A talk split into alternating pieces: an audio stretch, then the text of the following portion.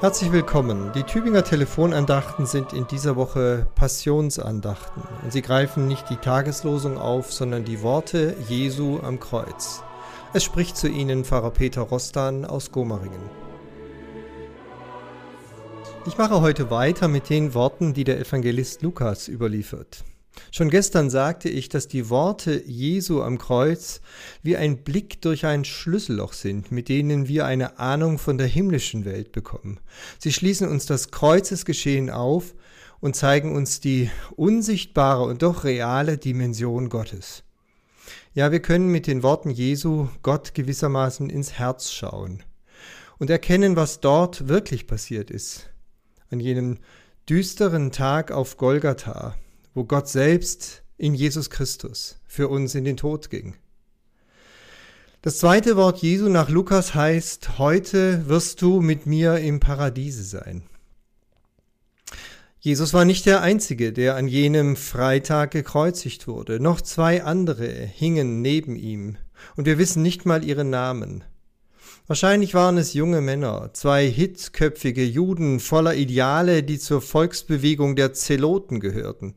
Die hatten sich verrannt und waren zu religiösen, gewalttätigen Fanatikern geworden. Dabei wollten sie doch nur Gott als ihrem Herrn gehorchen.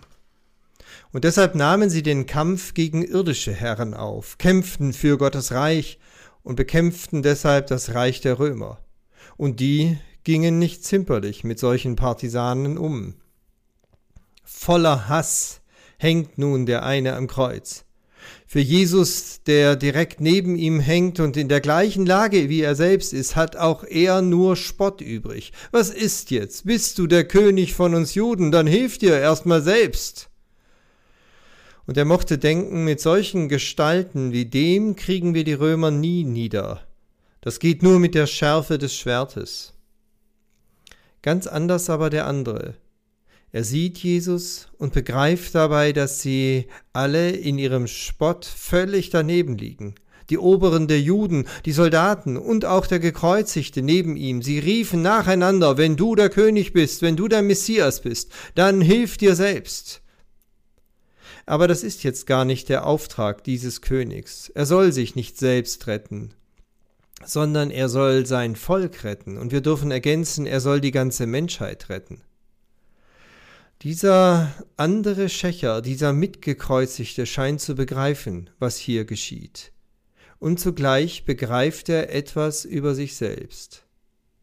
Er, der in den letzten Jahren in vermeintlich edler Absicht nur gemordet hat, er sieht Jesus und entdeckt an sich etwas, was ihn zutiefst erschüttert.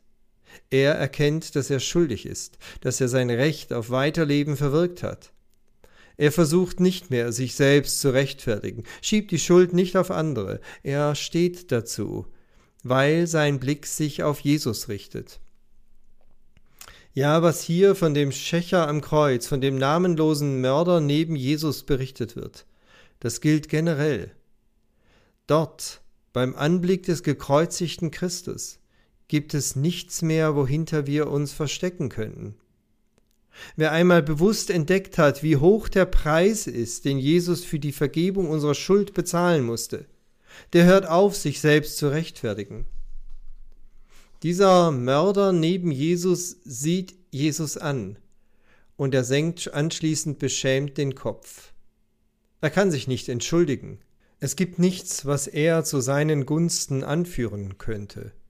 Er kommt auch gar nicht erst auf die Idee, irgendwelche guten Taten aus seiner Jugend aufzuzählen. Er redet nicht hastig von irgendwelchen großzügigen Spenden, die er mal gegeben hat. Und er sagt auch nicht schnell, dass er auch nicht schlechter sei als die anderen. Er sieht Jesus, senkt den Kopf und sagt leise, Jesus, denk an mich, wenn du in dein Reich kommst. Jesus, vergiss mich nicht. Und Jesus sagt zu ihm, wahrlich, ich sage dir. Das heißt, du kannst dich darauf verlassen. Heute wirst du mit mir im Paradiese sein. Und es ist, als würde er hinzufügen, deshalb bin ich doch hier, um Menschen wie dich zurück zum Vater zu bringen. Deshalb bin ich Mensch geworden und habe den Himmel verlassen, um dich und die vielen anderen zurück nach Hause zu führen. Ja, ich denke an dich, wenn ich in mein Reich komme. Darauf kannst du dich verlassen. Heute wirst du mit mir im Paradies sein. Heute. Nicht erst später, nicht erst am jüngsten Tag. Heute beginnt für dich das Heil, die Gemeinschaft mit Gott. Der Karfreitag ist für den Mörder neben Jesus der Tag, an dem das Paradies aufgeschlossen wird. Der Weg zu Gott ist frei. Und das ist auch gemeint, wenn plötzlich der Vorhang im Tempel von oben nach unten zerreißt. Der Weg zum Vater ist frei. Karfreitag ist deshalb alles andere als ein düsterer Tag, so düster und grausam er für Jesus ist. Er ist zugleich der Tag, an dem die Tür zum Paradies geöffnet wurde.